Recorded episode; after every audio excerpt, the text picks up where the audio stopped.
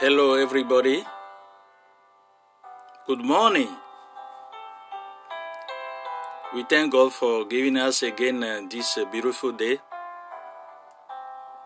He gathered us uh, for His purpose. Let's bow our heads and pray. Holy God, we thank you in the name of Jesus. We thank you for your presence among us. We thank you for taking uh, control uh, for this service from the beginning to the end. We commit uh, everybody into your hand. Guide us. In Jesus' name I pray. Everybody say, Amen. Thank you for continue to praying for us, for our ministry. And we are praying for you too. Thank you. Don't forget to go to the podcast God Disabled Ministry on Anchor, And you can hear the message in English, French, and my local language away. The choice is yours. Invite your friend, the family to go to the seat. Our podcast, God is a ministry on Anchor and continue to hear the message and pray, continue to pray for us. Thank you. So I was uh, teaching on the family spirit. Family spirits are evil spirits mandated by their master Satan to ensure that his goals for your family are being accomplished from generation to generation. On several occasions, God made the following promise to Abraham All the families on the earth will be blessed in you. According to Genesis 12, verse 3, Genesis uh, 18, verse 18, Genesis 22, verse uh, 18 again.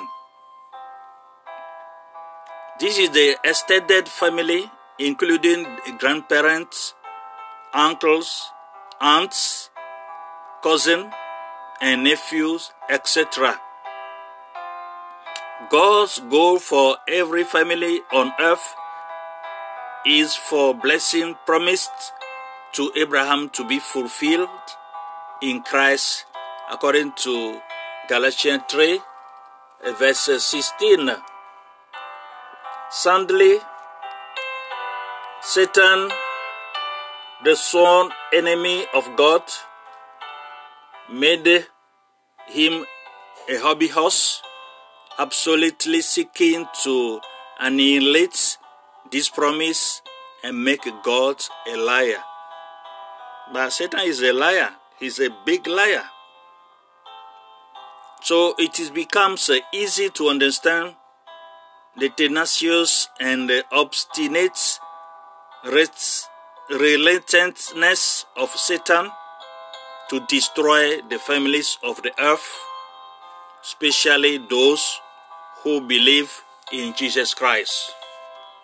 That means you must be careful, watch out. So, this uh, brought us to the title What Does the Bible Say About Family Problems? Let's figure it out. Family problems are nothing new, nothing new about that. In fallen, uh, fallen world, those we should love the most, our families often become uh, the ones we fight with the most. The Bible doesn't gloss over sin, and it records a number of family problems, starting with Adam's blame shifting with his wife as the target. Reference Genesis chapter 3, verse 12. Sibling rivalry, really, rivalry crops up in the stories of Cain and Abel, Jacob and Esau, and Joseph and his brothers. Jealousy among wives. One of the negative consequences of uh, polygamy is found in the story of uh, Hannah and Leah and Rachel. Rachel. Eli and Samuel dealt with uh, wayward children. Jonathan was uh, almost uh, murdered by his father Saul. David was uh, broken hearted by his son Absalom's rebellion. Hosea experienced marital difficulties. In each of these cases, relationships were damaged by sin. The Bible has a lot of to say about relationship, including family dynamic. The first institution God established for human interaction was a family according to Genesis chapter 2, verse 22 to 24. He created a wife for Adam and joined them in marriage. Sitting this uh, event, Jesus later said, what, that, what God has joined together, let no man separate. Do you understand? According to Matthew 19, verse 6. God has a God's plan was for one man and one woman to remain married until one of them dies.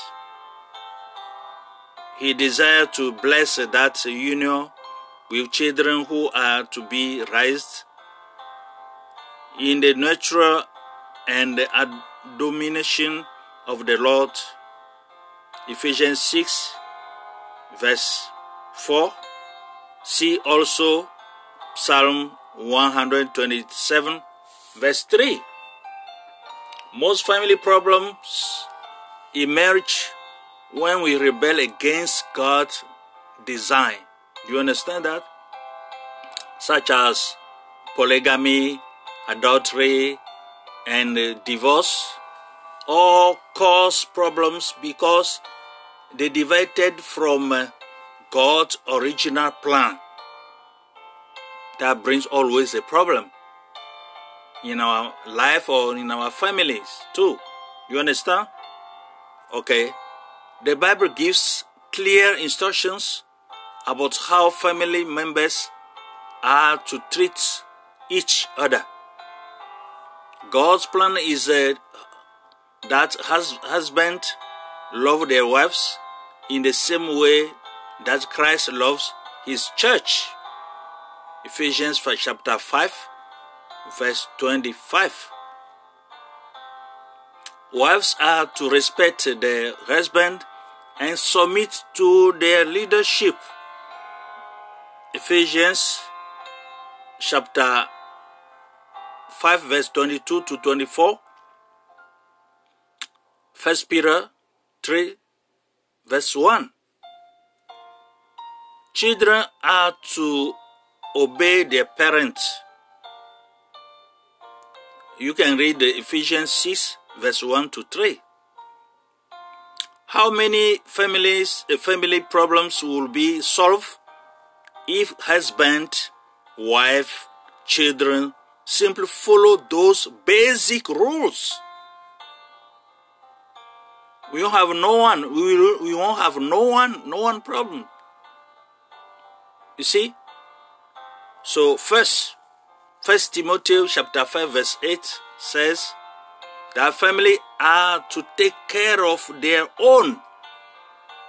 Jesus has harsh words for those who evaded their financial responsibilities to their aging parents by claiming they gave all their money to the temple. Matthew 15, verse 5 to 6. The key to harmony in families is not one we naturally want to apply. According to Ephesians chapter 5 verse 21 says, to submit to one another out of reverence for Christ. Submission is uh, in direct opposition to our flesh desire to rule and have its way. We defend uh, our rights, champion our causes, defend our opinions, and assert our own agenda whenever possible. God's way is to crucify our flesh. Galatians chapter 5 verse 24 uh, and Romans 6 verse 11 and submit to the needs and wishes of others whenever we can. Jesus is our model for that kind of uh, submission to God's will. When they hurled their insult at uh, him, he didn't not uh, relate when he suffered, he made no threats. Instead, he entrusted himself to him who judge justify. Most family problems could be listened if we all follow the instruction found in uh, Philippians chapter 2 verse 3 to 4. Are you follow me? Don't forget uh, this. What does the Bible say about the family problem? That was our title. And remember, do not out of selfish ambition or vain conceit, rather in humility, value others above yourself, not looking to your own interests but each of you to the interests of the others. When we adopt the spirit of uh, humility and treat others as a Christian, as a Jesus, who treat them, we can resolve many of our family and relationship problems.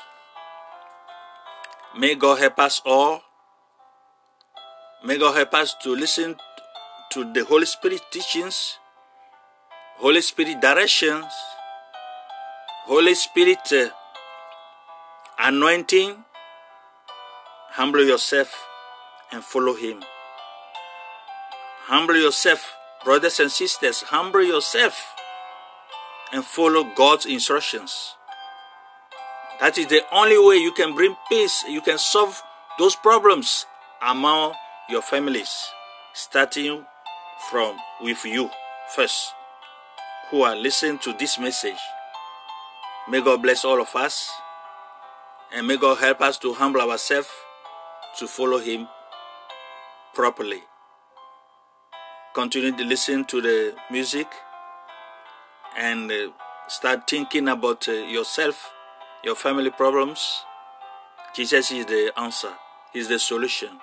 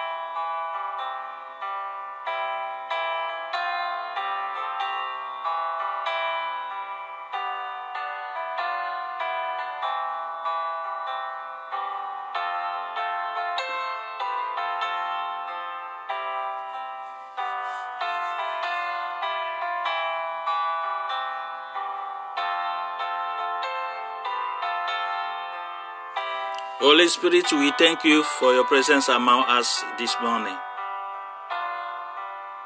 We thank you for every soul in front of you all over the whole world. I commit uh, families, families, families around the world into your hand. There are a lot of problems among them. Holy Spirit, help them to understand your words, your direction, your teachings, and bless them all, protect them against uh, all evils. In Jesus' name I pray. All Christians say, Amen. You are blessed. This is the voice of uh, Pastor Happy Okro from Minnesota in the USA. God bless you all. Amen.